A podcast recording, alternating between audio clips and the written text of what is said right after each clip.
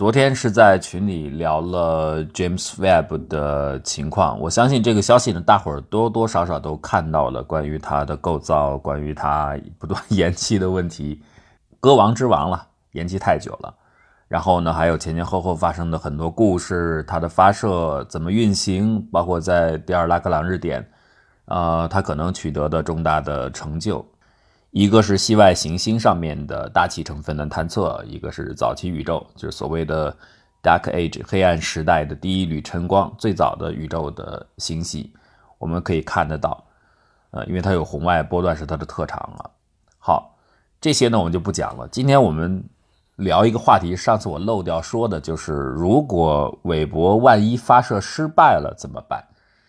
它这失败可能太多了，有可能是望远镜本身的问题，呃，可能是 Otis 就是它自己的镜架，包括它的仪器的问题，也可能是它附加的遮阳设备的问题，还有可能是火箭发射的问题。万一出现这些故障怎么办？不测的环节太多。我记得在一八年吧，应该是当时在美国国会做听证的时候，还有这个听证的人去问。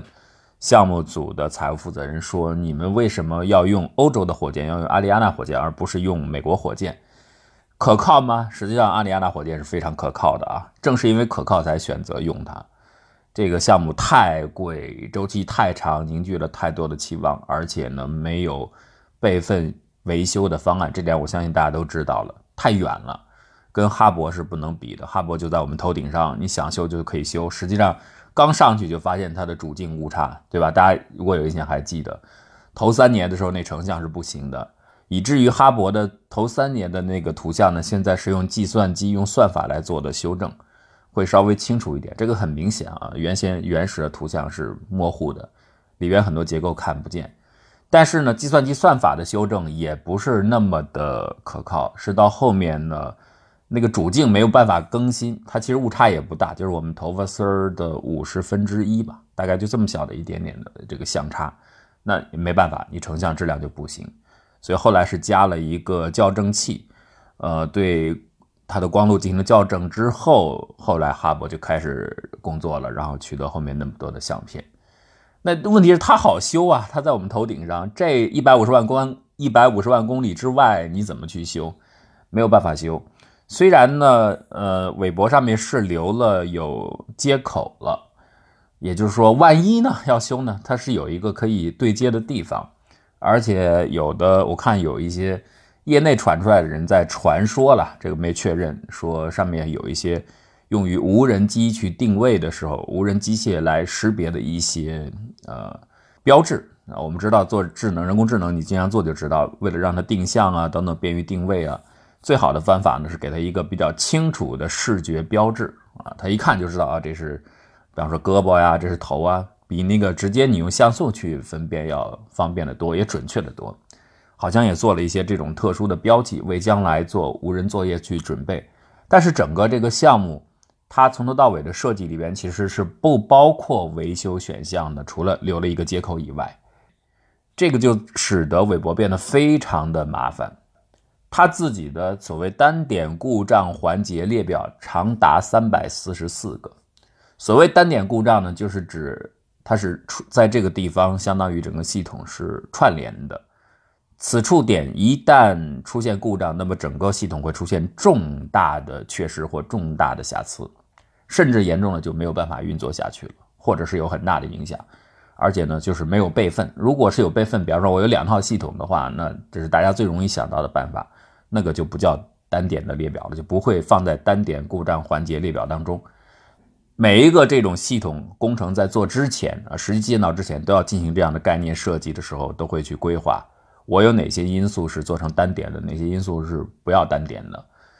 如果是有备份，当然大家都知道这个很好，可是问题是成本的问题啊，有的不得不你只能是单点的或者空间的问题，你只能是面对它，就尽量提高它的可靠性就是了。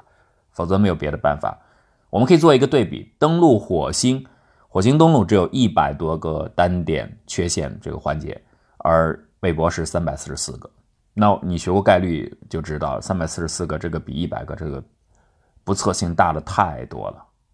而且呢，韦伯这个项目它因为是进行天文观测，它的精度要求非常之高，所以你的调节的精度本身带来的这种项目特殊性带来这个要求，又使得它对任何的偏差的冗余是极其的敏感的。所以虽然它现在发射成功了，而且现在的进度是它的前遮阳板应该打开了啊。嗯，真正到最后能不能顺利的完成成像，达到我们满意的效果，其实这里边风险是相当相当之大的。也许它还能运作，可是就像哈勃一样，它出来的图像你不满意，这个就其实是一个重大的失败。两个地方最容易出问题，第一个呢就是这个遮阳帆的部分，因为这个部分的材料太薄了，非常之轻。那我们生活经验就知道，如果是一个很轻薄的材料，你要想去均匀的把它展开，而且面积特别大，很困难的。稍微有一点点瑕疵，一点点的扯拽，它可能就展不开。所以这一步呢，是大量的韦伯团队的工程师普遍比较关心的，就他们认为，如果出故障的话，这一步是可能性最大。啊，当然他也做了很多的预案了。比如说，如果真展不开的话，他们可能会安排，比如先晃动一下整个望远镜啊，通过调整引擎，然后如果不行的话，再旋转它，加上一点离心力，就跟当年伽利略那个卡住啊，一个天线支不开以后，花了三年多四年的时间，然后这整个跟踪团队就在底下作业，尝试看到底怎么能够弄开，反反复复的拉伸做相应的动作，控制它做动作，哎，最后果然弹开了。这个也类似啊，如果卡住的话，那我们先在地面试试。看它做一些动作，提供一些小的向心力或者是摇动的这个震颤的力量，会不会使它能够顺利的展开？如果这个展开之后呢？第二个让人非常担心的就是关系到成像的质量，也就是它的主镜和它的副镜。主镜呢，大家关注比较多，因为它很醒目嘛，上面还有黄金。那整个的黄金那么大的面积，大概用的就是一个比高尔夫球还小一点的，就这么一点点的金，就非常均匀的气象沉积在上面的。但它很醒目，对红外比较敏感，啊，所以那个大伙比较关心。但是它的副镜同样其实也很重要啊。它那副镜用的那个碳管只有一毫米厚的管壁，非常薄的。那反正那是无重力环境嘛，倒无所谓。但是这么轻薄的地方，你要去控制它，很精密的把副镜支好，要对准，这个精度要求是很高的。你其实要给它一点点的机动量的啊。每个镜面背后也有步进器，来进行六个自由度的微调。中间最后背后还有一个主的步进器，可以进行这个曲率的微调。副镜、主镜之间大好，副镜这地方出问题的可能性也蛮大的。只有这些每个环节全部到位都没有问题，才能说韦伯这个项目算是成功了。否则你只要出来的照相的相片质量、分辨率各个方面不是那么的如预期，都可以说出现了失败。不是说非得爆炸或者是整个工作不了了才到这个程度。好，万一出现这个情况怎么办？很多人最关心的是，那会不会这个是用了二十五年？如果再往前算，最早的立项的阶段就是这个呃 JWST 前面的阶段，那就更早了啊，三十年了。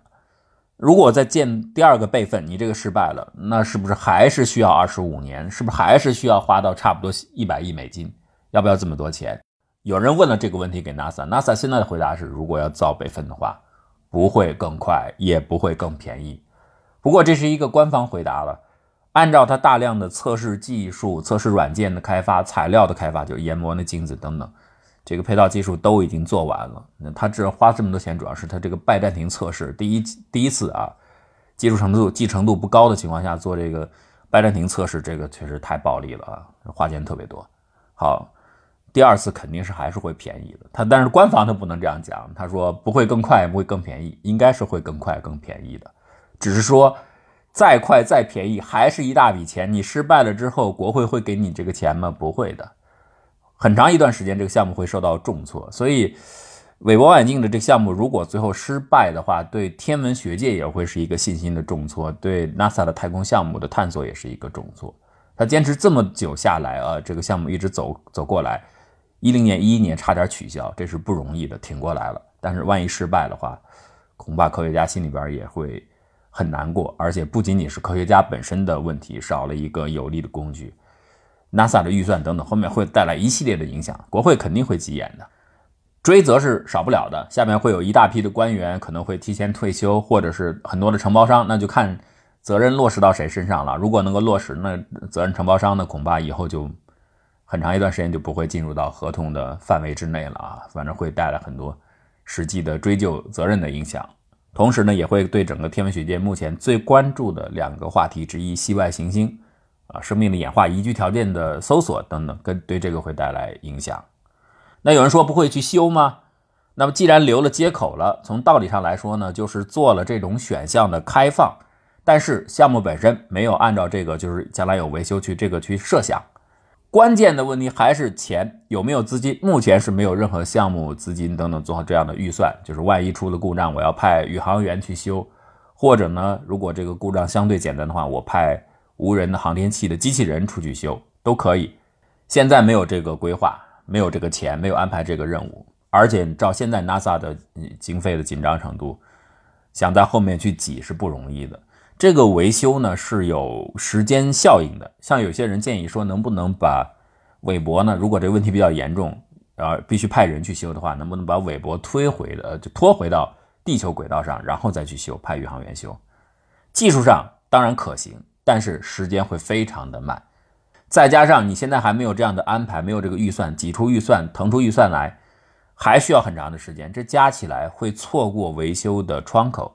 望远镜在太空当中依然是会老化的。如果你维修的最后的安排的时间是让人们觉得地面觉得这个老化的时间已经很久了，闲置在那里，它已经不值得去维修了。就维修的还不如建一个新的时候，那就不去维修了。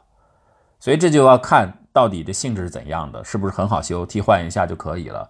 然后呢，问题大不大，这是现在不好说。所以它不定计划也是对的，要看具体。展开之后，各方面是否工作正常啊？如果有故障的话，如果存在一些失效性的原因的话，排查出来之后再去制定方案，看还要看花多少钱。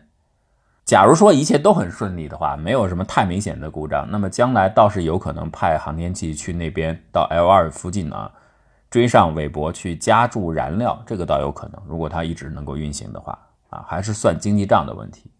再有一个呢，就是如果不修的话，能不能在地面建一个备份？虽然 NASA 说了，说钱可能不省，速度不能更快，但实际是肯定是可以省、可可以快的，就看愿不愿意再做了。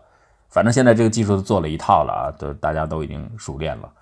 那这个经费部分呢，NASA 有一部分是可以解决的，就是它整个这个项目是投保的，大概五十亿美金呢，就分解到不同的地方，看你具体的故障出现在哪里，出现在什么样的范围、什么程度。然后有不同的保额，所以从这个里边是可以拿回一部分资金的。但是呢，这些钱对于再造一个新的韦伯望远镜来说肯定不够，还是要拨款。